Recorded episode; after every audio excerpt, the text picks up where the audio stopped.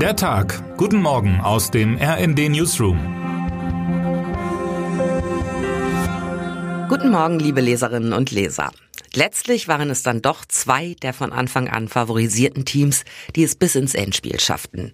Englands Lionesses und die Furia Roja aus Spanien machen heute ab 12 Uhr bei uns im Live-Ticker den Kampf um den Fußball-WM-Pokal der Frauen unter sich aus und das jeweils zum ersten Mal in der Geschichte des Turniers. Unter anderem waren auch die anderen Halbfinalistinnen aus Australien und Schweden hochgehandelt worden. Sie mussten sich aber ebenso wie die USA und die überraschend schon in der Vorrunde ausgeschiedene deutsche Elf früher geschlagen geben.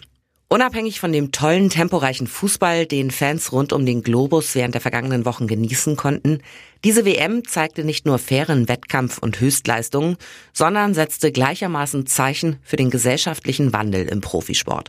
Dabei hatte vor dem Start noch so mancher gezittert, unter welchem Stern die Spiele wohl stehen würden, als im neuseeländischen Auckland ein Bewaffneter auf einer Baustelle um sich schoss und zwei Menschen tötete. Der allgemeinen Euphorie konnte der Vorfall zum Glück nicht ernstlich schaden. In ihrer Heimat lockten Australiens Matildas beim Semifinale gegen die Engländerinnen so viele Menschen vor die Bildschirme wie bisher kein anderes TV-Event. Und so groß die erste Enttäuschung nach dem Aus kurz vor der Ziellinie für die Co-Gastgeberinnen zunächst auch war, die Begeisterung eines ganzen Landes für sein Nationalteam markierte für viele Beobachterinnen und Beobachter aus Sport und Medien ein neues Selbstbewusstsein des Frauenfußballs. Das heißt freilich nicht, dass weibliche und männliche Profis inzwischen überall auf Augenhöhe agieren. Beinahe routinemäßige Vergleiche zur Spielweise und Physis der Männer müssen selbst die besten Fußballerinnen der Welt oft noch über sich ergehen lassen. Sicherlich haben männliche Kicker andere körperliche Voraussetzungen. Ihre Passgenauigkeit ist Erhebungen zufolge häufig höher. Und im Jugendbereich müssen sich viele Mädchen immer noch anfangs in jungen Mannschaften integrieren.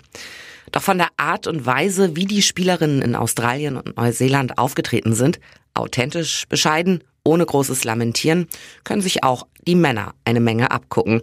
Auf dem Platz wie in den Fankurven. Meine Kollegin Chantal Ranke und mein Kollege Roman Gerd haben in einer Pro- und Kontradebatte ihre persönlichen Ansichten zur Entwicklung des Frauenfußballs zusammengefasst. Keinen wirklichen Vorbildcharakter scheint für etliche Wählerinnen und Wähler dagegen das derzeitige Gebaren der Ampelkoalition in Berlin zu haben. Erst das wochenlange Hickhack um das Heizungsgesetz sowie der Streit zwischen Finanzminister Lindner und Familienministerin Paus über die Kindergrundsicherung. Jetzt nach der Sommerpause die Retourkutsche von Paus mit der Blockade von Lindners Steuerentlastungsplänen. Fast zwei Drittel, 64 Prozent der Bundesbürger sagen laut einer aktuellen Umfrage, Deutschland würde ein Regierungswechsel gut tun. Mitten in diesem Stimmungstief veranstaltet die Bundesregierung gerade ihren Tag der offenen Tür. Heute sind an Tag zwei zum Beispiel Bühnengespräche mit Außenministerin Annalena Baerbock und Umweltministerin Steffi Lemke, Bürgerdialoge mit Arbeitsminister Hubertus Heil und Finanzminister Christian Lindner oder Führungen durch das Kanzleramt geplant. Bühnentalk mit Kanzler Scholz inklusive. Haben die Menschen überhaupt Lust, sich in dieser Phase des Misstrauens die Mechanismen der Politik aus nächster Nähe anzuschauen? Die Kabinettsmitglieder lassen jedenfalls vorübergehend ihren Zoff ruhen und versuchen die Gäste auch mit Attraktionen wie einer Laserzielanlage des Zolls und einem Biergarten am Bundesfinanzministerium zu locken. Wohl bekomm's. Ein Besuch der ernsteren Art soll heute dem japanischen Regierungschef Fumio Kishida bevorstehen.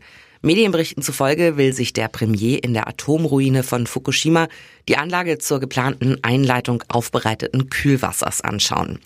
Das Vorhaben ist in Japan wie auch international heftig umstritten, denn es gibt Zweifel, ob auf diesem Weg nicht doch gefährliche Mengen an radioaktiven Substanzen ins Meer gelangen. Die Tsunami-Katastrophe im März 2011 mit der Zerstörung großer Teile des früheren Atomkraftwerks Fukushima samt anschließender Kernschmelzen und Explosionen war einer der schwersten Nuklearunfälle aller Zeiten. Die zerstörten Reaktoren müssen immer noch mit Wasser gekühlt werden, das in Tanks gelagert wird. Doch der verfügbare Platz wird immer geringer, so dass ein großer Teil des Wassers nach einer Filterung und Verdünnung in den Pazifik geleitet werden soll. Möglicherweise könnte dies noch im August beginnen. Obwohl die internationale Atomenergiebehörde IAEA e den Plänen zur Verklappung zugestimmt hat, sorgen sich Experten und Fischer in der Region. Denn im Unterschied zu vielen anderen Radionukliden kann das strahlende Wasserstoffisotop Tritium, das auch in überschwerem Wasser enthalten ist, von der Filteranlage nicht entfernt werden. Der Betreiberkonzern TEPCO setzt daher auf eine extrem starke Verdünnung, um die Tritiumkonzentration zu drücken. Unter den Kritikern der womöglich Jahrzehnte dauernden Verklappung ist auch der mächtige Nachbar China. Die Volksrepublik hat mittlerweile Importkontrollen für japanische Lebensmittel deutlich verschärft. Das Kühlwasser von Fukushima könnte das schwierige Verhältnis zwischen Tokio und Peking nach dem japanisch-südkoreanisch-amerikanischen Dreiergipfel von Camp David weiter belasten. Der internationalen Politik in Ostasien stehen mutmaßlich unsichere Zeiten bevor. Termine des Tages. Vor fünf Jahren, am 20. August 2018, streikte Greta Thunberg das erste Mal in Stockholm. Der Initialmoment für die weltweite Bewegung Fridays for Future. Klima ist durch sie zu einem entscheidenden politischen und gesellschaftlichen Thema geworden. Heute feiert die Klimabewegung Geburtstag und zieht bei einer Pressekonferenz in Berlin Bilanz. Inmitten eines Amtsenthebungsverfahrens gegen ihn hatte Ecuadors Präsident Lasso im Mai das Parlament aufgelöst. Für die Legislaturperiode bis 2025 müssen nun der Präsident und die Abgeordneten der Nationalversammlung neu gewählt werden. Wer heute wichtig wird. Wer ist der schnellste Mensch der Welt? Für den prestigeträchtigen Titel gibt es im 100-Meter-Finale der Männer heute Abend 19.10 Uhr bei der Leichtathletik-WM einige Anwärter. Im Vorjahr gewann Fred Curley, sein US-Landsmann Noah Lyles will ihn entthronen. Jahresschnellster ist ihr Teamkollege Sonal Hughes. Vielleicht gewinnt mit Ferdinand Omanyala auch ein Kenianer.